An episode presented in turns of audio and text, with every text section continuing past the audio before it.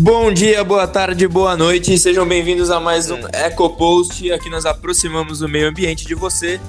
Hoje, mais uma vez, estamos aqui com Bruno Reis. Como você tá, cara? Tudo certo?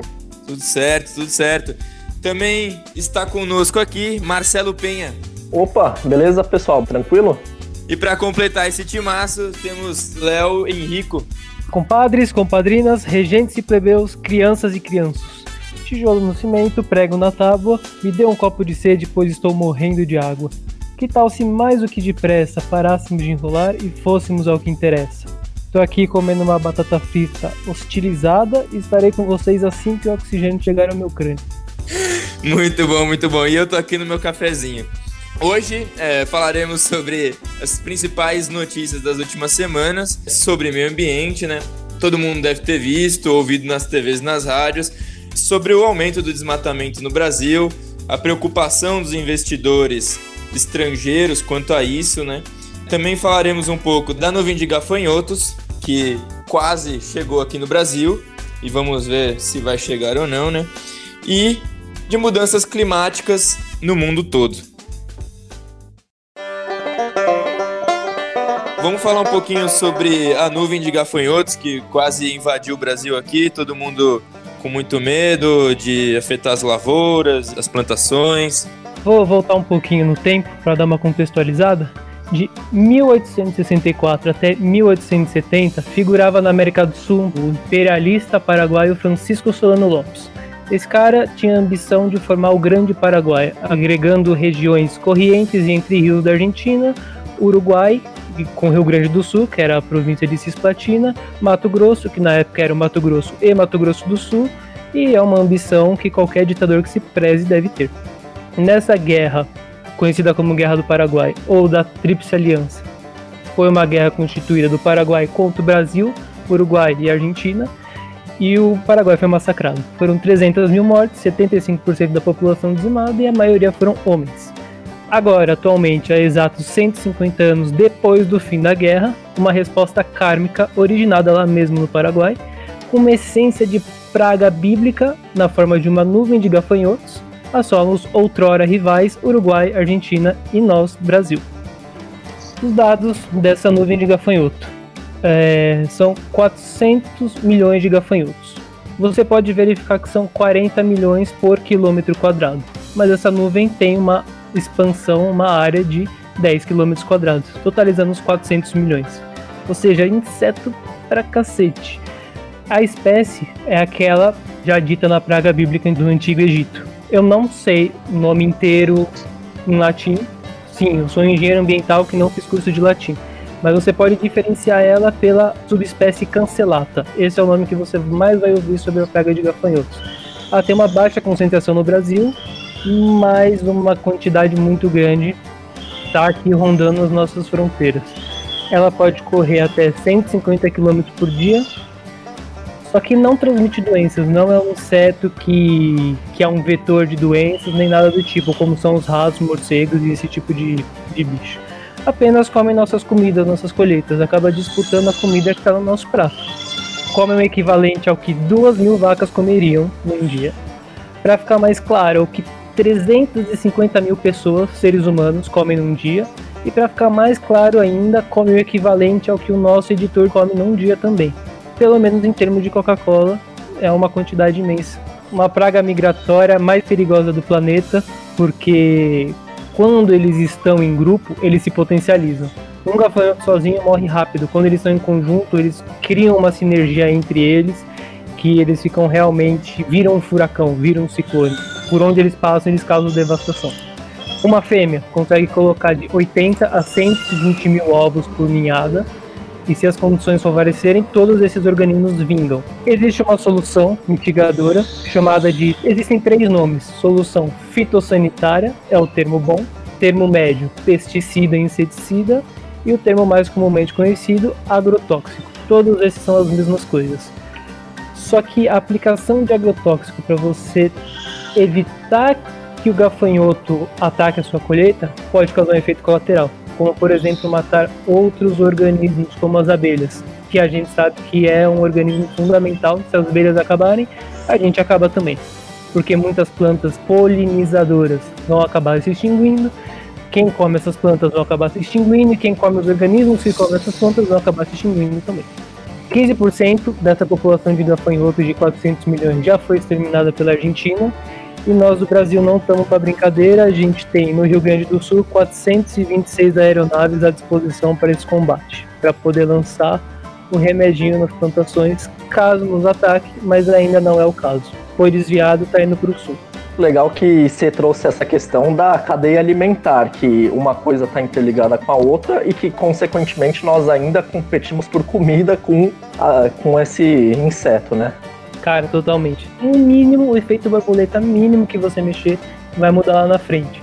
Você cria um desequilíbrio na cadeia alimentar, você perde a transferência de energia entre os organismos, você pode ter uma deficiência de alguma substância no, no, no meio ecossistêmico, você pode inclusive ocasionar menos chuvas por causa disso, do efeito borboleta. Uma mínima modificação ali pode causar um arrombo histórico as possíveis causas dessa coisa. Não existe uma causa preponderante, é um conjunto de causas, não existe um manual que diga, até porque é uma coisa muito recente, apesar de ser uma praga muito comum na África, mas que nessa proporção na América do Sul ela é inédita. O próprio uso de agrotóxico anteriormente à praga pode ter diminuído a população de predadores. Um predador do, do gafanhoto é um fungo. Você mata esse fungo os gafanhotos logo não são comidos por esse fungo. Então eles conseguem se unir com muito mais facilidade e constituir essa nuvem. A degradação ambiental, como já foi dito, o excesso de pastoreio, você derruba árvores, você promove um deserto onde antigamente tinha uma cobertura arbórea. Essa situação deixa o clima mais seco e o clima mais seco favorece sim a reprodução de gafanhotos. Ou seja, se a cada quatro meses uma fêmea copula, esse, esse intervalo num clima seco pode diminuir para três meses. Não exatamente esses números, mas a ideia é essa: quanto mais seco, mais perigoso, maior a população. E outra coisa que pode ser explicada é geograficamente a posição do Paraguai. Ele está mais ou menos no centro da América do Sul, mais perto do Oceano Pacífico. Só que o Oceano Pacífico tem uma cadeia de montanhas chamada Cordilheira dos Andes, que acaba bloqueando a interferência das correntes marítimas. E do outro lado, o Oceano Atlântico está muito mais longe do Paraguai.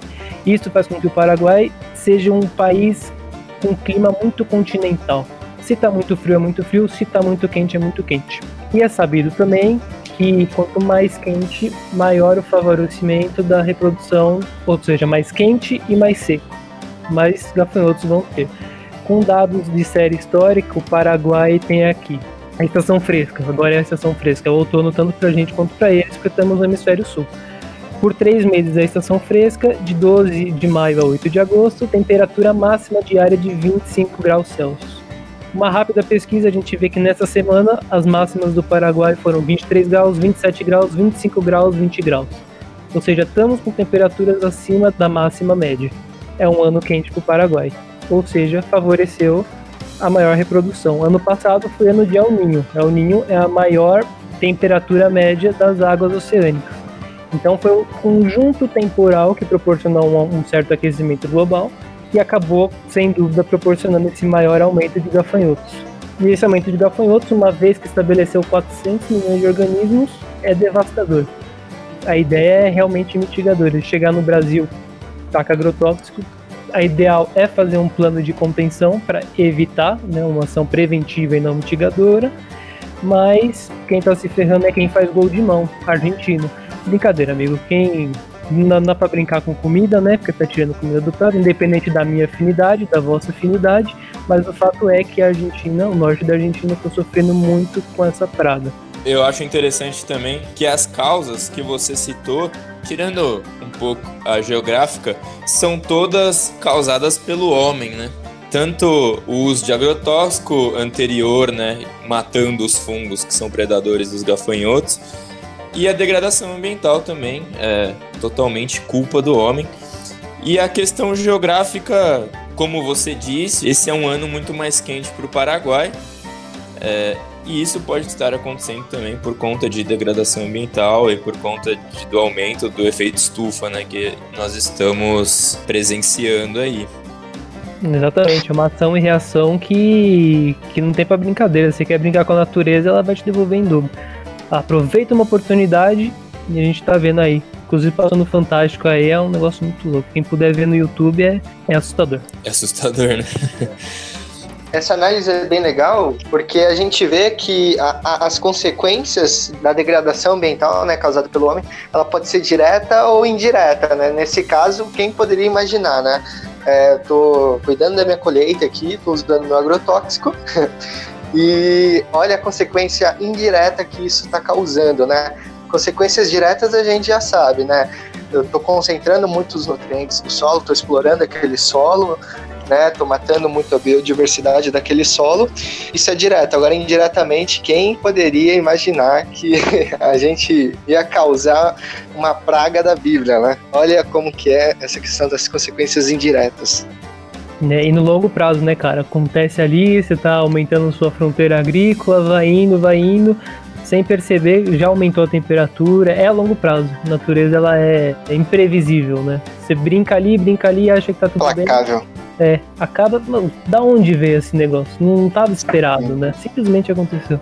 Por isso mesmo também que a gente precisa de gente qualificada e formada, que nem engenheiro ambiental, gente com gestão e planejamento, que não vai olhar só ali para o seu sistema local, que tem que ter uma visão mais ampla para saber esses impactos. A velha história do ser humano pensar só no que ele está fazendo ali e não nos impactos que ele pode causar para o resto da sociedade, né?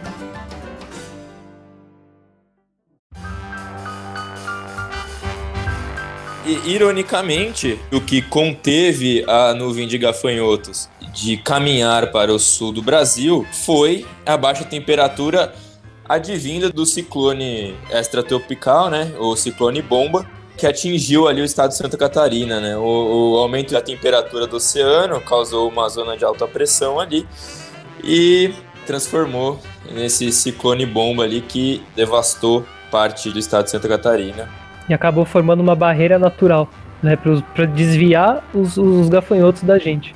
Apesar desse, desse fenômeno, né, a gente não pode isoladamente associar ele a, a uma crise do clima, né, porque acontece às vezes de ter mesmo um ciclone, mas cientistas já alertaram né, para o fato de que os fenômenos eles estão é, se tornando mais frequentes e mais violentos né, ultimamente, por conta do aumento da temperatura do mar, por conta do nível dos oceanos também. E esses fenômenos naturais, o problema não é eles acontecerem, né? O problema é a intensidade e a frequência com que eles estão acontecendo. O vento foi tão forte que chegou até aqui em São Paulo. Eu acordei, eu olhei para a janela, tava um vento miserável. E eu fiquei pensando, que diabos que tá acontecendo? É, achei que a minha casa ia cair. Você é louco, era madrugada, não lembro, foi uns duas, três semanas atrás. Porra, cara, nunca vi na minha vida o barulho que o vento fez. Não passou de São Paulo, acho que até o Rio de Janeiro chegou. E aí a gente vê que, apesar da pandemia, por enquanto não, não tá dando trégua pra gente, né? Um outro problema que está atingindo a gente bastante hoje em dia é a nossa, entre aspas, doença crônica é, e não passageira da crise do clima, né?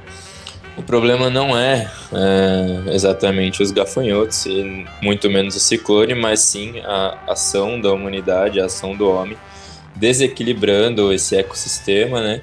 E fazendo com que esses eventos se tornem mais frequentes, mais fortes, né? E imprevisíveis. E, e aí, pra gente ver como não é brincadeira essa, essa ação que o homem causa no, no clima e como a gente tá gravando o efeito estufa, né?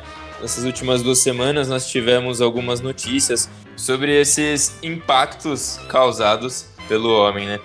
Bom, foi encontrada neve rosada nos Andes, gerou uma preocupação ali. Ela ocorre também, mas dessa vez estava muito mais rosado por conta das temperaturas locais, né? E aí os cientistas que estão pesquisando acreditam ser uh, a presença de uma alga eu não vou falar o nome da água, porque eu nem sei falar o nome da alga, mas é uma alga que dá esse tom avermelhado para neve, né? E o representante do Conselho Nacional de Pesquisa da Itália, é, de Mauro, para ele, né, a coloração da neve seria um sinal da aceleração do aquecimento global. É, embora a alga em si ela não ofereça nenhum risco é, ela indica uma mudança aí da temperatura, que em geral o gelo ele reflete 80% da radiação do Sol de volta para a atmosfera. Com essa alga, né, o gelo escurece e absorve mais calor ainda, derretendo rapidamente a neve, derretendo o gelo. Muito interessante essa, essa ligação que a gente tem com a física, porque a, as cores, cada uma tem uma propriedade. Justamente, as cores mais escuras, elas conseguem absorver mais energia, e as cores mais claras, elas refletem. Exato. Outras duas notícias, né, que foram bem faladas essas últimas duas semanas aí, também sobre aquecimento global, é que ocorreram chuvas torrenciais no Japão, é, chegou a, por enquanto, 58 mortes e 13 desaparecidos. E o mais interessante é que foi registrado o maior, é, o maior índice pluviométrico das últimas décadas. A gente não tem como falar esse evento isolado é culpa do clima. Acontecem, né? Tsunamis no Japão e tal. É um, é um local que pode ocorrer isso. Mas está ocorrendo muito mais e muito mais forte também, né? Temos também um aquecimento no Ártico. É, na Sibéria, esses dias, foi registrado a maior temperatura da história, com 38 graus Celsius. Normalmente, o verão lá chega a, a, a 25, 26 graus Celsius. É, e nesse, nesse verão chegou a 38, o que é absurdo, considerando que é a região mais fria do mundo, né? Com esse aquecimento, ocorre o derretimento da chamada permafrost. A permafrost é uma camada que fica permanente congelada abaixo do solo. E, e esse derretimento é preocupante também. O permafrost segura os gases do dióxido de carbono e do metano que estão presos ali e não deixa que eles sejam liberados para a atmosfera. Uma vez derretido, esses gases serão liberados para a atmosfera, o que aumenta ainda mais o efeito estufa, né? E é justamente esse ponto que eu ia falar, André, para a gente lembrar do quanto a nossa natureza está interligada e também do quanto ela é maravilhosa. Por que, que é preocupante o derretimento do permafrost, a liberação de dióxido de carbono e de metano? Vamos um pouquinho para o Sol. O Sol é uma estrela em que ocorre fusão nuclear. Através da fusão nuclear gera vários gases e a combustão de hélio libera energia. Essa energia ela é liberada em forma de ondas eletromagnéticas e parte delas é a luz visível aos nossos olhos. Só que tem a parte não visível, que é, por exemplo, infravermelho, os raios-x, os micro-ondas e o principal aqui que eu quero falar são os raios ultravioletas. Esses raios ultravioletas são radioativos, só que eles não chegam quase nada até nós. Quando a luz, as ondas eletromagnéticas e a radiação ultravioleta está penetrando na Terra, ela é impedida pela camada de ozônio. 95% da radiação fica na camada de ozônio e 5% chega até nós. E é por causa desses poucos 5% que a gente tem que passar protetor solar. Só que o aquecimento global ele intensifica o efeito estufa e vai destruindo aos poucos a camada de ozônio. Então, quanto maior o aquecimento global, maior o efeito estufa. Quanto maior o efeito estufa, maior vai ser a degradação da camada de ozônio. E quanto maior for a degradação da camada de ozônio, mais raios ultravioletas vão passar. E o resultado disso é preocupante, porque a radiação, principalmente, é conhecida por causar câncer. Então, isso geraria um problema, um sério problema de saúde mundial. Mais um exemplo do, do, impacto indireto causado pelas ações do homem, né? Então, a gente agredindo essa camada de ozônio, criando esses buracos, né, dessa proteção que a gente tem, a gente fica exposto a esses raios emitidos pelo Sol e aí a gente tem chances de ter câncer de pele e desenvolver outros tipos de câncer, né? Então é, é muito complicado, esse é um impacto que a gente já está analisando há um tempo.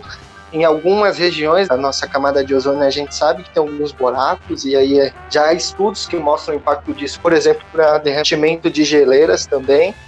Então, um serviço ambiental que a gente tem, né?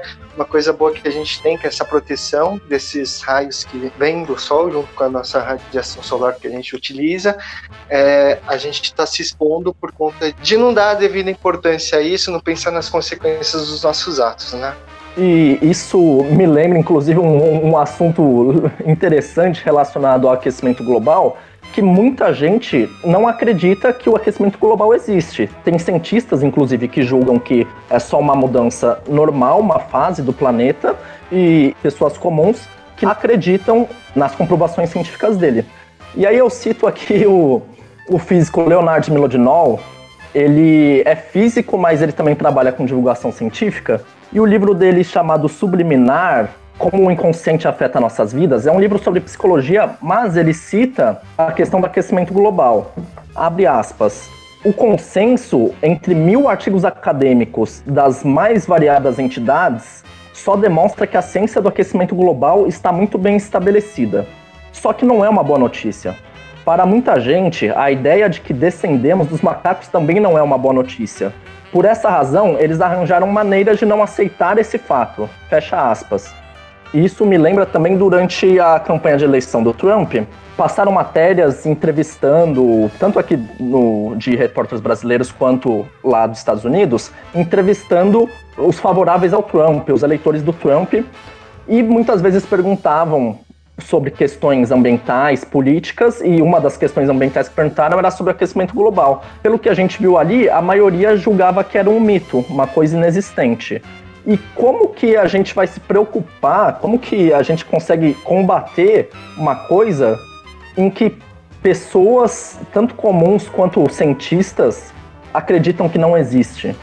O que a gente tem muito hoje na, no corpo científico, nessa discussão das questões do aquecimento global, é o que você comentou de fato. É, muitos negam que o aquecimento global ele está sendo causado ou, é, vamos dizer, catalisado pelo homem, porque a gente sabe, né, pelo histórico da Terra, a gente vem de vários períodos aí de glaciação, de aquecimento, e aí o argumento deles é de que a gente, é, de fato, está entrando em outro período de aquecimento. Ok, a gente pode até estar tá entrando em um período de aquecimento é, por alguma ação ou movimento da Terra. Tudo bem. No entanto, a gente não pode ignorar o impacto, como você deu exemplo, das ações do homem na camada de ozônio. A gente não pode ignorar é, as nossas emissões de gases de efeito estufa, que intensificam o, o efeito estufa que acontece hoje na Terra, que é benéfico, né? Esse efeito estufa mantém a nossa, o natural, né? Ele mantém a nossa temperatura, mantém todas as condições que a gente foi se desenvolvendo, a nossa biodiversidade foi se desenvolvendo, no entanto, a gente está emitindo muito mais do que já tinha. Então, a gente está intensificando isso. E aí, com essas emissões, a gente está é, modificando essas condições naturais, está superaquecendo, e aí está acontecendo tudo isso que a gente está discutindo desde o começo. Olha, tem um período mais seco, eu posso ter praga, eu posso ter, por exemplo, uma linha de aquecimento maior. Então, antes, é, países que eram subtropicais, hoje ou no futuro, podem ser caracterizados como tropicais. O que, que a gente pode ter de consequência ambiental disso? É uma praga que pode se estender até esse local que antes não poderia chegar por conta das condições climáticas. Um exemplo só.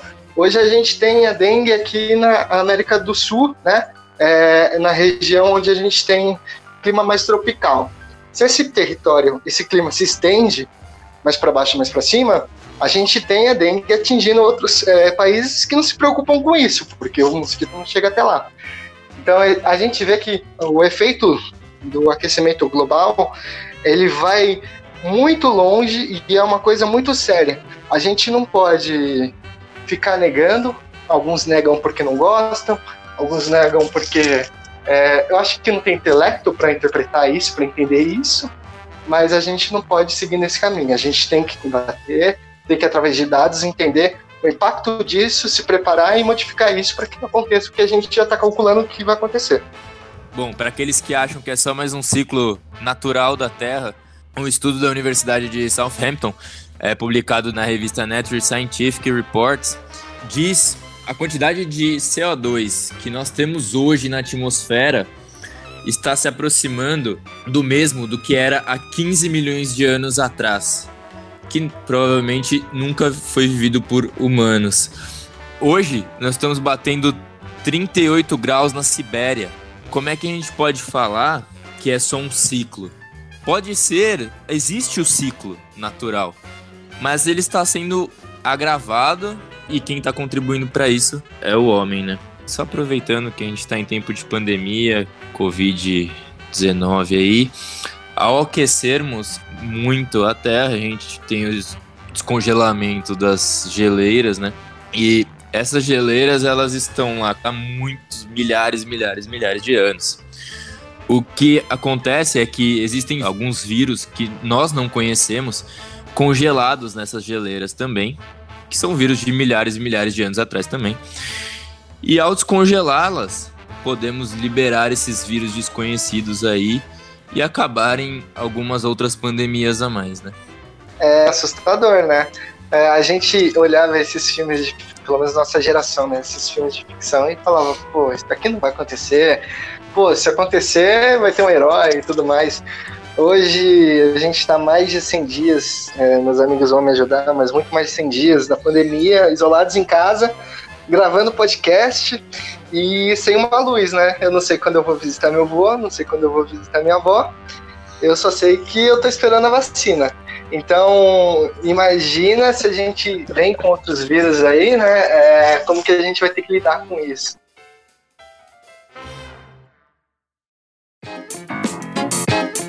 Vamos falar, aproveitar aí, né? Tem tudo a ver aquecimento global. Vamos falar um pouquinho do desmatamento, que foi um tópico muito recorrente nos jornais essas últimas semanas. Aí a gente vai para outra notícia triste. Parece que esse podcast, quem ouvir, tem que ter estômago, né? A gente teve um aumento nesse primeiro trimestre do ano de desmatamento, de alerta de desmatamento na Amazônia. Foram emitidos alertas para 796 quilômetros quadrados da Amazônia.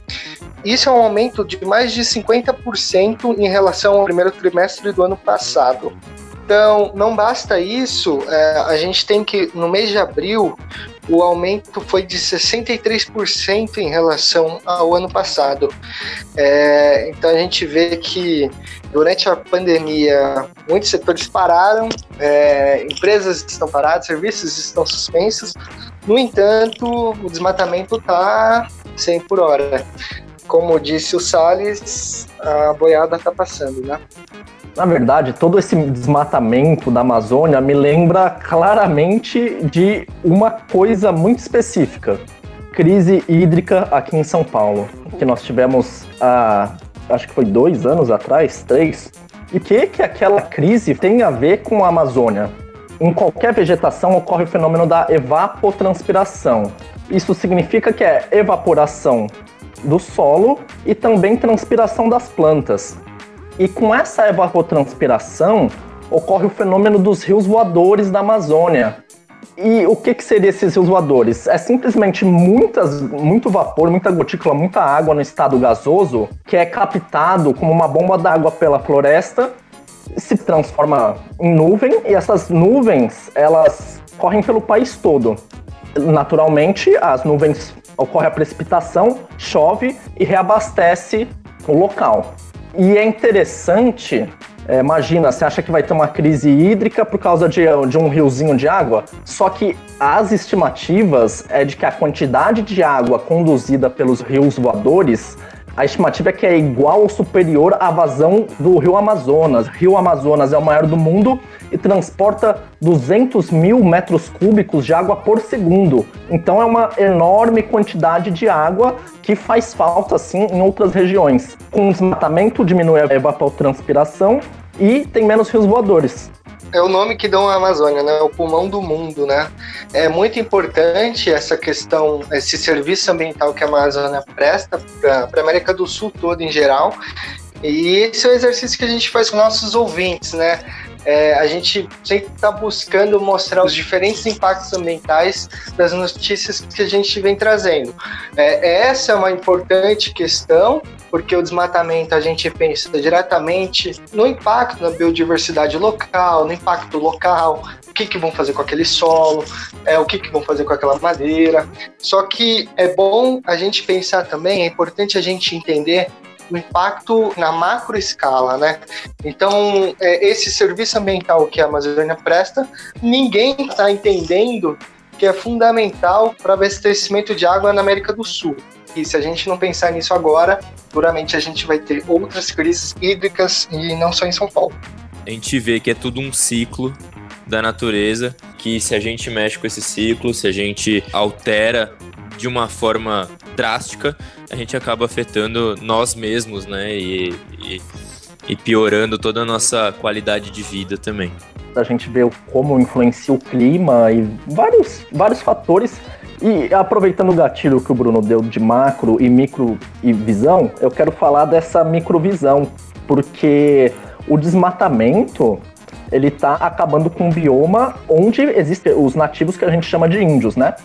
Só que a cultura dos índios sempre foi totalmente interligada e dependente da natureza.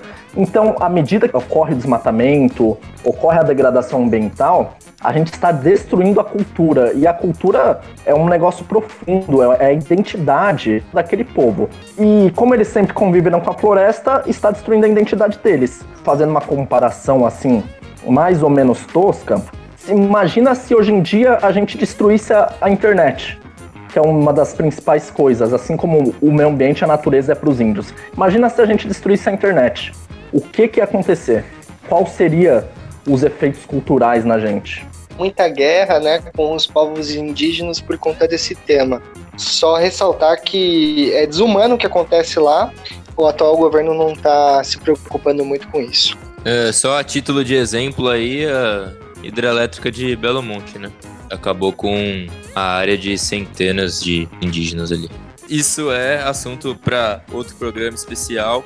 A gente para um pouquinho para falar dos impactos das hidrelétricas aí também. Existe uma outra região chamada Pan-Amazônia, que se estende além do Brasil. É uma área de quase 8 milhões e meio de quilômetros quadrados a preservação de toda a Pan-Amazônia, não só aqui do território brasileiro, também está em perigo, está ameaçada. Uma análise feita pelo Map Biomas revelou que entre 1985 e 2018, a Pan-Amazônia perdeu 724 mil quilômetros quadrados de cobertura florestal. Isso equivale a área somada dos estados de Santa Catarina, do Paraná, de São Paulo, do Rio de Janeiro e do Espírito Santo, ou equivale ao território do Chile. Então é floresta pra caramba. E o Brasil é destaque em toda essa cobertura, porque um pouquinho mais de 61% da Amazônia está no nosso território.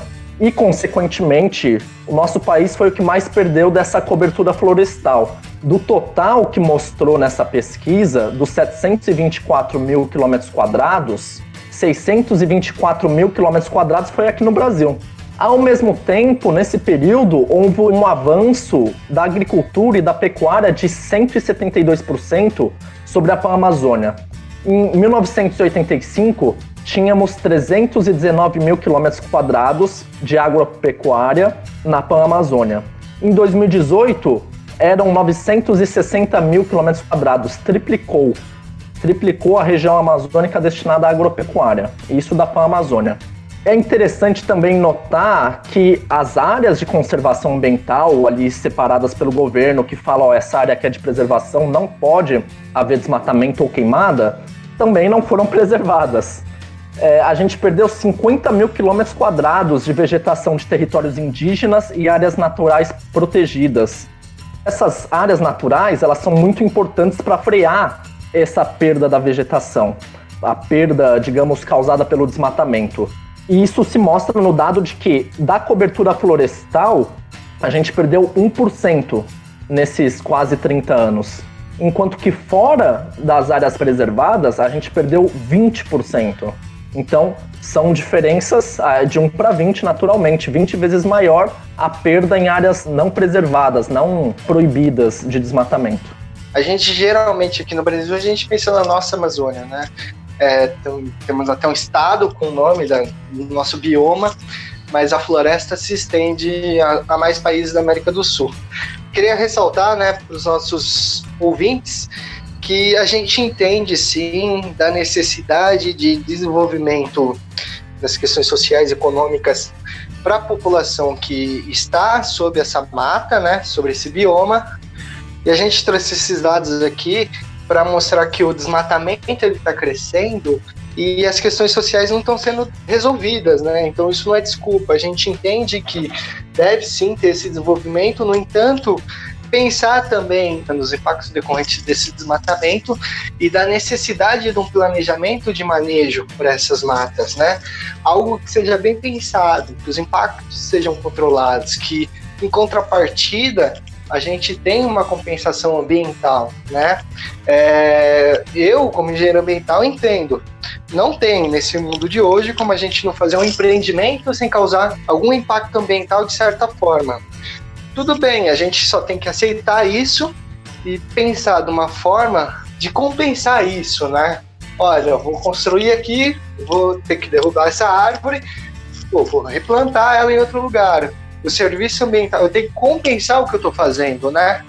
Então, pensar nisso para o manejo, principalmente na Amazônia. Justamente, a gente precisa ter o desenvolvimento, mas a gente não pode esquecer do meio ambiente e, ao mesmo tempo, a gente não pode é, pensar só no meio ambiente e esquecer de outras questões sociais e econômicas. Isso me lembra uma da sustentabilidade, que a gente tem que ter um desenvolvimento, chamam de desenvolvimento sustentável.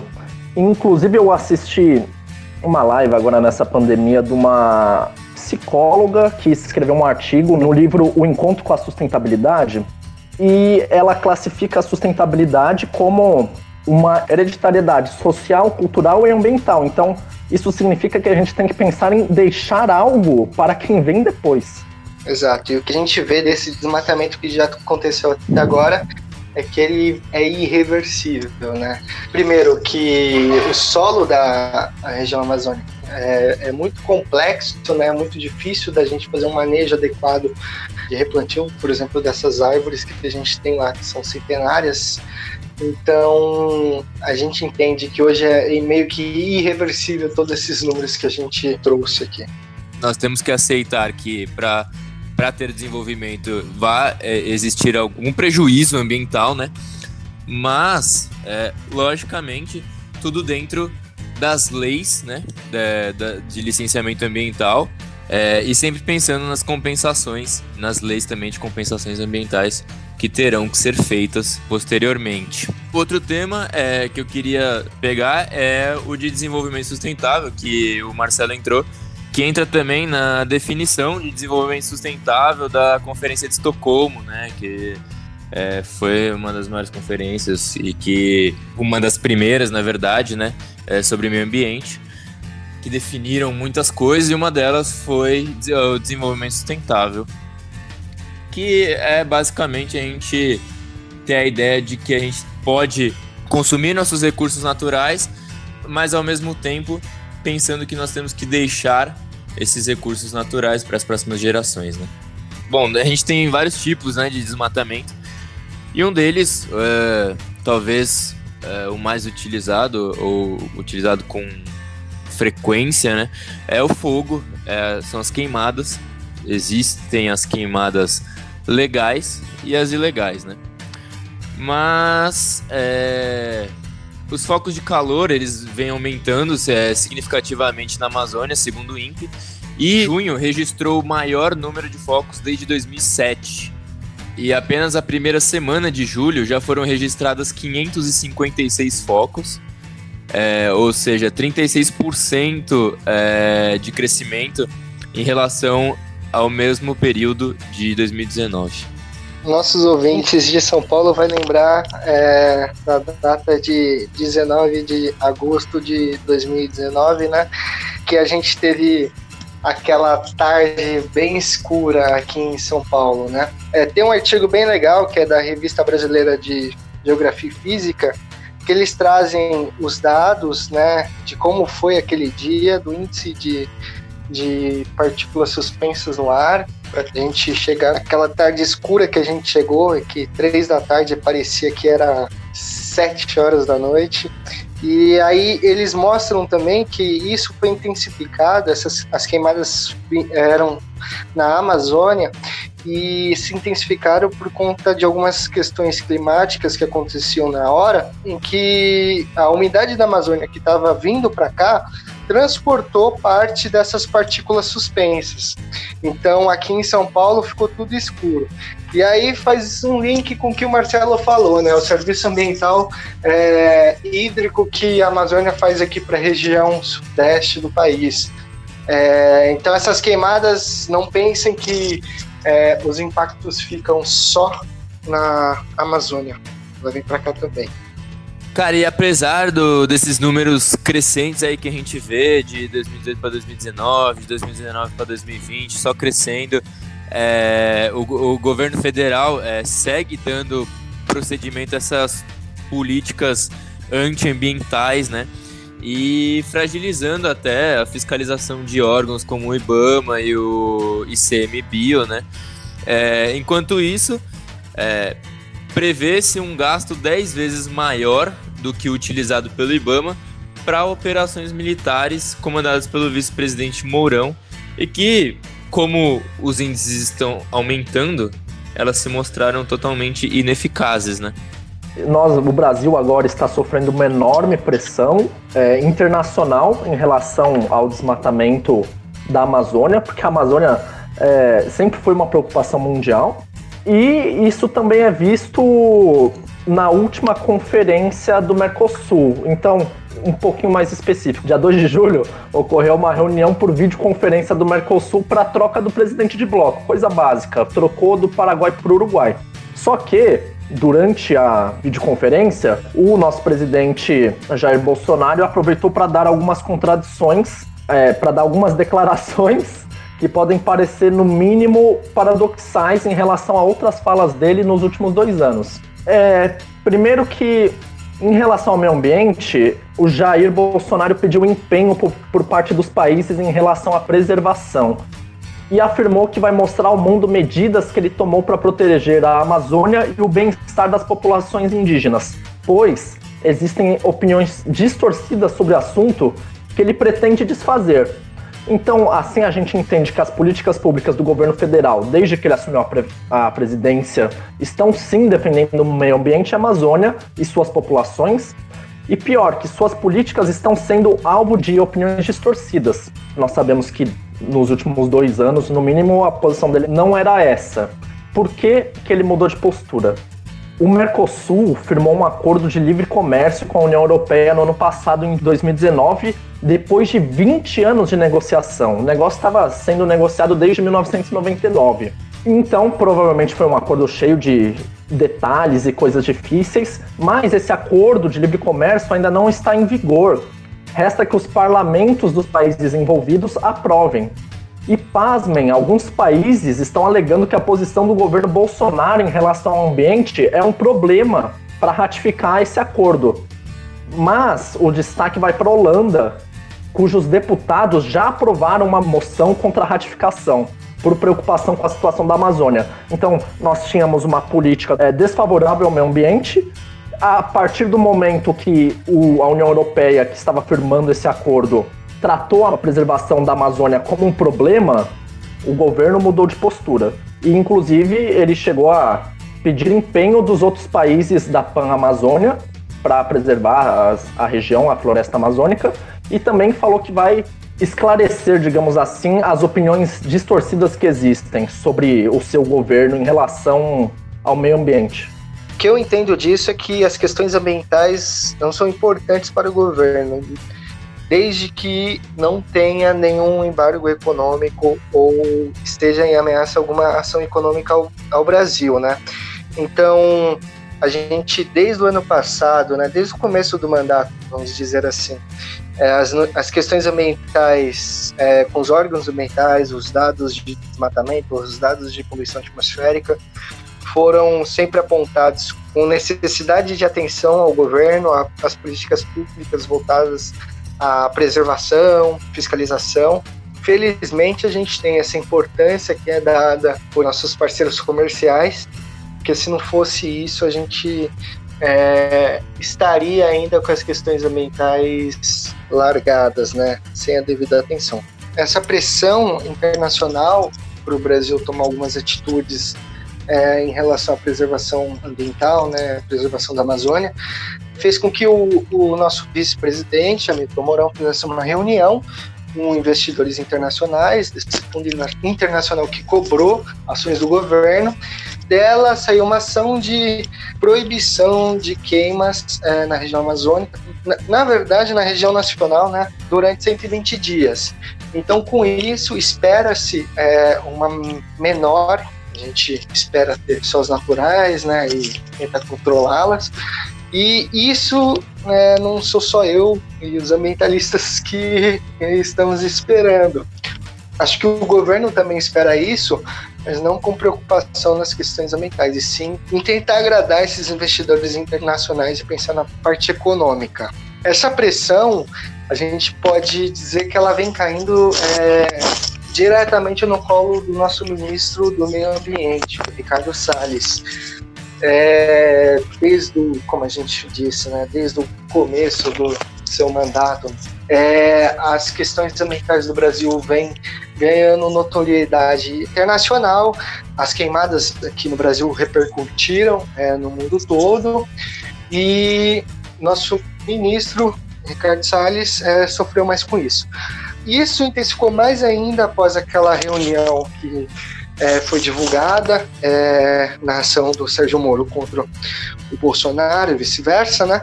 Em que ele fala da oportunidade de passar a boiada, né? Que ele alega que, como a gente estava numa pandemia, como os veículos de comunicação estavam voltados à divulgação dos dados sobre é, o coronavírus, sobre a pandemia, é, era uma oportunidade de ele fazer uma desregulação ambiental. Então isso se intensificou mais ainda. Que comentário infeliz e que reunião infeliz também, né? Como pudemos ver em algumas imagens aí que foram é, lançadas nas mídias, né? Só para falar um pouquinho dos, dos investidores, né? É triste, é, mais uma vez, só começamos a fazer algo se for feito algo realmente. Quando bate no bolso, quando os investidores resolvem tirar o dinheiro, é, isso é, é, extremamente ruim, né? Até para a imagem do Brasil, né? E essa reunião, a cada 10 palavras, 11 eram palavrões do presidente, né? Se eles não estivessem de terno, eu ia achar que era um bordel da Idade Média. Por conta também do comentário é, do Ricardo Salles nessa reunião, está sendo pedido o afastamento dele, né, pelo, pelo Ministério Público Federal por improbidade administrativa, alegando desestruturação dolosa, né, da, da proteção ambiental, ao fragilizar a atuação estatal da proteção do meio ambiente, é, exonerando três coordenadores do IBAMA é, após uma fiscalização bem sucedida, em que foram destruídas 100 máquinas de grilagem né, em terras indígenas, e também né, por conta do, do vídeo da reunião ministerial, em que o Salles fala para a gente passar boiada nas regulações ambientais. Né. Também por conta da sua passagem é, no Ministério do Meio Ambiente ser muito fraca, né? O índice de desmatamento aumentou na passagem dele e estamos nas menores taxas de, de multas, né? Em, em é, por conta de desmatamento dos últimos 20 anos. Além disso, ele reduziu o orçamento da pasta em 25% e, por fim, congelou o Fundo Amazônia, né? Essa operação em que destruíram tantas máquinas, ela foi reportagem no Fantástico foi uma operação para fechar garimpos ilegais e proteger a aldeia de algumas de quatro terras indígenas no sul do Pará. E como resultado, isso foi noticiado, virou reportagem pela Globo, pelo Fantástico, e consequentemente depois, os responsáveis por essa operação do Ibama, René Oliveira e Hugo Loss, foram ameaçados de exoneração do cargo, e aconteceu que agora em abril eles realmente foram exonerados. Inclusive são eles que fazem algumas das acusações aí que estão, que estão repercutindo em relação ao ministro, mas tem uma declaração do René Oliveira que eu achei muito interessante, que se refere às políticas do Ricardo Salles. Abre aspas. Para mim, existem três formas de uma força ser aniquilada. A primeira é tirar dinheiro. A segunda é desestruturar de alguma forma, como, por exemplo, não nomear cargos estratégicos ou nomear gente sem afinidade com a causa. A terceira é gerar constrangimento, fazer baixar a guarda de quem está na linha de frente, no caso, os fiscais. E as declarações das autoridades criaram uma força antagônica que causa medo ou insatisfação, levando a um estágio de baixa autoestima e, consequentemente, baixa na produtividade. É o desestímulo de forma geral. Fecha aspas. E eu queria analisar uh, rapidinho cada parte da, das falas do Oliveira. Primeiro que, claro, sem dinheiro e sem recursos, sem repasse de verbas, não tem como fazer nada. Nisso não, tem, não temos nenhuma novidade. Mas a segunda situação, desestruturar por não nomear cargos estratégicos ou nomear pessoas sem competência, sem competência no sentido de não conhecerem, não terem conhecimento para exercer aquele cargo. E é isso que vem acontecendo durante é, grande parte do nosso governo atual. Parece um reflexo, porque nós temos o Entraub na educação, Ricardo Salles, a Damares e o próprio Carlos Decotelli, esse último é, mais recente, em que, além de declarações antiéticas ou é, omissões em relação ao currículo antiéticas, muitas vezes se demonstraram não ter o conhecimento para exercer aquele cargo. E é interessante também a terceira fala do Oliveira, que ele fala de constrangimento, porque ele também declara em outro momento que os fiscais têm medo de retaliação. E convenhamos que eu também teria um medo antecipado de uma retaliação, porque o que aconteceu é que foi noticiado a mega operação, foi noticiado que as pessoas estavam fazendo o trabalho deles e eles foram demitidos. A gente está no meio da, da maior pandemia do último século, né? E sem um ministro da saúde, né? Com um ministro interino. Então, para ver como a fala dele é forte. Cara, eu, eu queria voltar um pouquinho é, no fundo da Amazônia. A Noruega e a Alemanha, eles retiraram né, o investimento né, para o Brasil, é, para o Fundo Amazônia, e o Ricardo Salles congelou o, o, o fundo, né? O quão absurdo isso é nesse momento em que a gente precisa mais cuidar do, do meio ambiente, nesse momento também que a gente está gravando as mudanças climáticas e todo esse o aquecimento global toda essa perspectiva aí de meio ambiente nesse momento é horrível a gente ter o fundo da Amazônia congelado.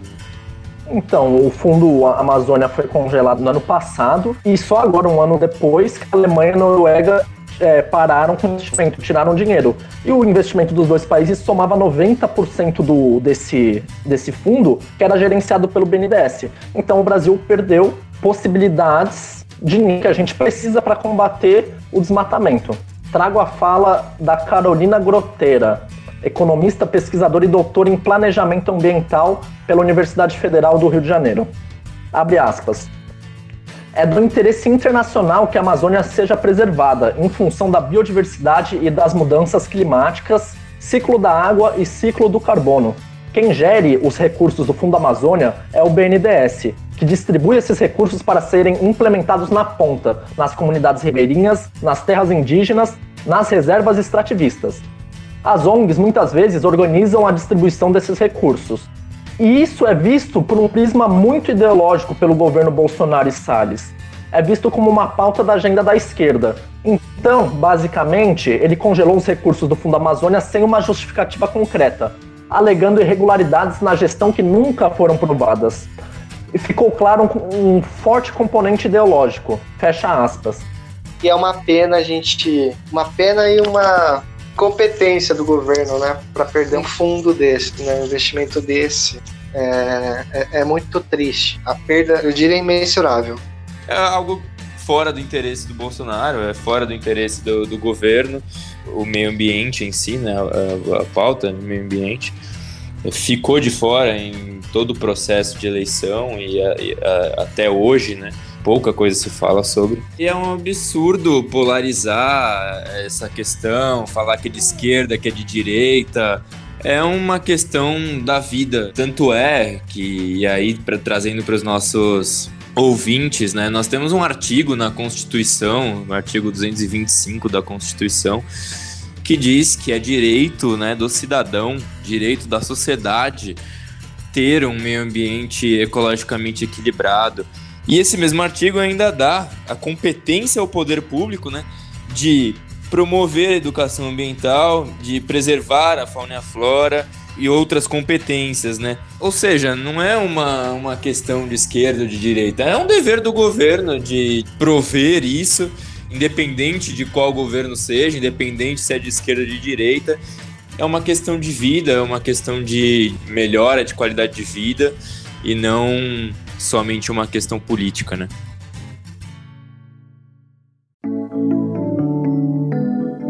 Gente conseguiu identificar aqui que a gente está com, com um problema sério, que é o desmatamento, que são as queimadas, ela está indo numa crescente. A gente está com o mundo todo olhando para nossa casa, olhando o que a gente está fazendo. As políticas dotadas desde o começo desse governo estão se mostrando totalmente ineficazes. A longo prazo, o que a gente está colhendo é muito, muito ruim, e a curto também. Uh, as questões econômicas vêm vinculadas a isso, né?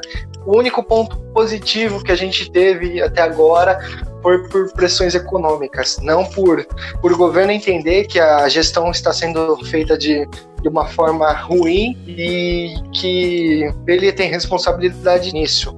É, ele sempre tira sua responsabilidade para o que está acontecendo agora, ele se mostra totalmente incapaz de sair dessa. O Brasil está perdendo e o problema nas questões ambientais é conseguir reverter toda essa perda é, que a gente está tendo durante esse governo. Além da, da incapacidade do governo, é, mais que isso, mais que incapacidade, eu acho que é a falta de dar importância ao tema, e aí é o que a gente falou desde o primeiro episódio, né? E aí entra também num ponto de que as pessoas da sociedade em si não dá a devida importância também. Né? Estamos mudando para melhor. É, acho que a cabeça das pessoas está começando a voltar um pouco mais pro para o lado ambiental. A gente está começando a quebrar algumas barreiras, é, falando em educação ambiental, né? Mas é triste ver o cenário brasileiro nessa pauta, né? E é, é vergonhoso e desastroso, né? Um, um país com tantos recursos naturais, com tanto potencial de recursos naturais, tomando essas medidas assim devastadoras, destruindo os nossos recursos, né? Entra num, num, num gap econômico enorme também, porque é, a gente poderia estar aproveitando esses recursos de uma forma sustentável a nosso favor e gerando economia, e gerando emprego, e girando né, o é, dinheiro e economia em torno de energias mais sustentáveis, em torno de reciclagem, de logística reversa, né, numa economia circular. Né? E creio eu que o ponto positivo, o único, né, do, do, do, dos empresários e acionistas é, de fora estarem retirando os investimentos do Brasil é que pelo menos será feito alguma coisa talvez seja feito nas coxas, talvez não, não sabemos. Mas alguma medida o Brasil vai tomar em relação a isso. E o ponto negativo é que tivemos que chegar a esse ponto, tivemos que chegar a essa, essa medida drástica de, de ser tirado dinheiro, de ser tirado investimento do Brasil para que possamos fazer alguma coisa, né? Mais uma vez, é, vou relembrar, só quando bate no bolso é que a preocupação vem à tona, né? Relembrar essa parte que você falou, que a gente está desperdiçando recursos que poderão ser utilizados e que poderiam beneficiar todos. Então, na atual situação, todos estamos perdendo. E é por isso também que o meio ambiente afeta. Um, a gente sempre bate na mesma tecla, porque sim, o meio ambiente influencia em tudo. E quanto à parte política, é lastimável que questões ideológicas estejam superando o bem-estar comum, mas também é o que você falou em relação à consciência da população em geral. A gente sabia das declarações do, do presidente, do atual governo, em relação ao meio ambiente, a gente tinha um panorama geral do que, que poderia acontecer e ele venceu a eleição. Então ele foi eleito pelo povo e é uma demonstração de, da conscientização atual do povo em relação a, a esse assunto meio ambiente. E pior ainda é a gente depender. Pode ser visto como bom, porque acho interessante que os fundos de investimentos, os investidores, empresários, lá de fora, eles, eles estão com uma consciência ambiental. E isso pressionando a gente é, quem sabe não é empurrãozinho, as coisas começarem a engrenar, não é empurrãozinho que a gente precisa. É, só quero ressaltar para os nossos ouvintes que a gente entende, é, apesar de tudo isso que a gente falou, né, todos esses problemas ambientais que a gente tem, a gente é, apoia muito o desenvolvimento, tá? A gente não é o ambientalista que acha, pô, não pode derrubar nada, não pode é, é, gerar nenhum impacto, é, não pode fazer tal operação. Não é isso, né? Acho que o que a gente está tentando mostrar aqui é que o que acontece hoje é criminoso, é, não é positivo socialmente, economicamente e nem é, ambientalmente.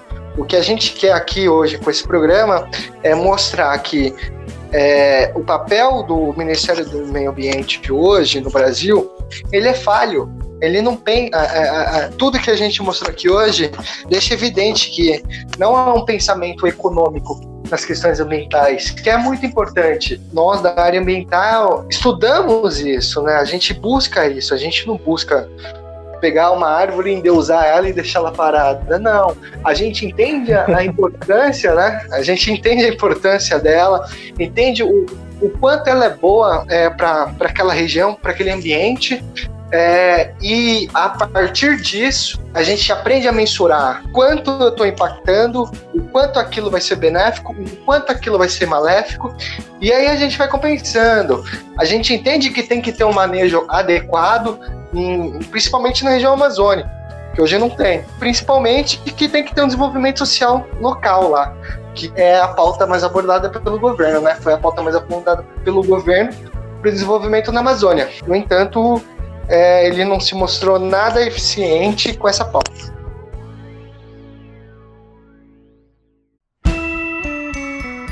Valeu, Brunão. Valeu, Marcelo. Nós estamos no Spotify, no YouTube, nas redes sociais, no Instagram e no Facebook. Sigam a gente, é arroba o Ecopost. Se vocês gostaram, dá o like pra gente, compartilha, segue. Muito obrigado por estarem ouvindo a gente aqui.